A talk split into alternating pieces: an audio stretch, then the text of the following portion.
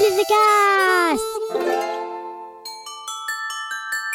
Encore un week-end chez Tonton. La solution sans sas qui marche à tous les coups. Tu peux m'aider? Tu vas voir, ça va le faire. Oh non, pas la douche. Des solutions à tous les problèmes? Eh ben oui, c'est possible. Merci Rémi. Un podcast aussi carrément bien, je suis pas sûr qu'il y en ait d'autres. hein.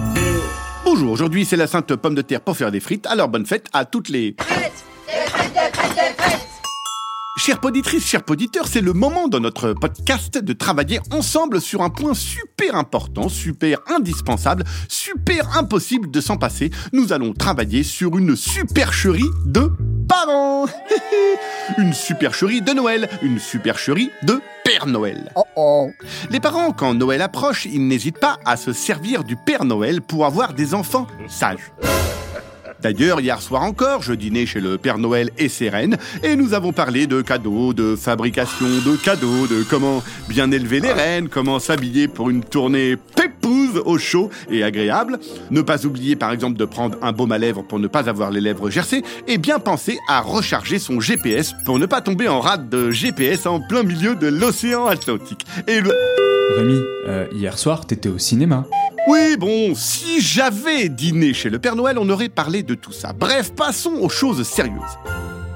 Déjà, je vais vous apprendre un truc méga important des Pères Noël. Il n'y en a qu'un, tout le monde le sait. Alors comment est-ce que ça serait possible qu'un seul bonhomme puisse surveiller tous les enfants de la planète pour savoir s'ils méritent 0, 1, 2, 3 ou plus de cadeaux? C'est pas possible. eh bien non, c'est pas possible. Alors pourquoi me direz-vous Pourquoi dit-on Soyez sage, sinon le Père Noël ne vous apportera pas de cadeau Ouais, ouais, ouais, mon œil Vous aurez compris que cette idée est une idée de parents. Encore une fois, c'est un coup monté. Tous les parents se sont mis d'accord pour dire la même chose parce que ça les arrange de faire peur à leurs enfants pour qu'ils se tiennent à carreau au moins jusqu'à l'ouverture des cadeaux. Ils sont malins.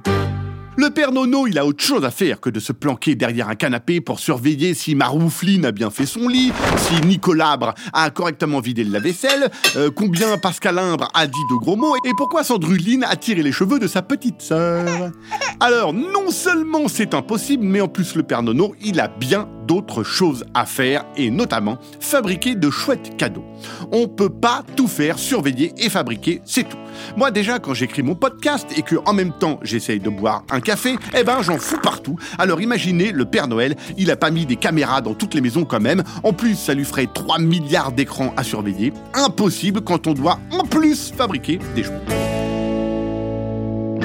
Alors quand les parents, pas gênés et prêts à tout pour avoir un peu de calme, s'énervent et disent en hurlant Vous avez intérêt à être bien sage parce que si vous faites les zouaves, les idiots, les déglingués, les andouilles, les abrutis, les gourdiflots, eh bien sachez, mes enfants, que le Père Noël ne vous apportera rien. Bernic, des nefs, bibus, des clos, fifrelins, bref, que dalle, même pas une petite bricole minuscule.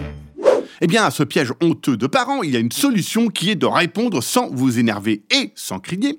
Du calme, la tornade. Figure-toi que j'ai eu le père Nono en visioconférence pas plus tard que ce matin et qu'il m'a chargé de dire qu'il n'aura pas le temps de passer chez nous cette année pour surveiller. Alors, il m'a chargé de surveiller tout le monde et je peux te dire que je vais marquer en face de ton nom invente des idioties au moment de Noël. Et je rajouterai aussi, a tendance à hurler et à s'énerver pour rien. Il se pourrait que tu doives faire une croix sur l'hélicoptère que t'as commandé.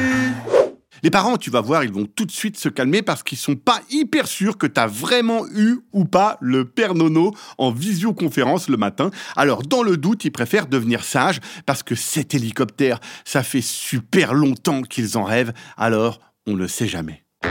Voilà, tes parents vont se tenir à carreau, tu vas pouvoir respirer un peu et manger des chips à 10h du matin en regardant trois fois le même film. Par contre, un truc important, c'est de continuer à faire croire que le Père Noël surveille les enfants à ton petit frère ou à ta petite sœur. Comme ça, à l'approche de Noël, tu peux toujours leur dire Va me chercher mes pantoufles, prépare-moi un chocolat chaud, fais mon lit, range ma chambre, fais mes devoirs, vide le lave-vaisselle, même si c'est mon tour, retrouve le truc que j'ai perdu. Sinon, le Père Noël va distribuer tes cadeaux à un autre enfant. Ouais, bon, je sais, c'est pas super sympa de transformer petit frère et petite sœur en esclaves, mais sinon, qui va pendant ce temps surveiller les parents pour dire au Père Noël s'ils ont été sages ou pas, et si oui ou non ils méritent leur hélicoptère? On peut pas faire deux choses à la fois, je vous dis. Allez, merci qui? Ah bah merci Rémi. Un podcast original, Billy de Cast.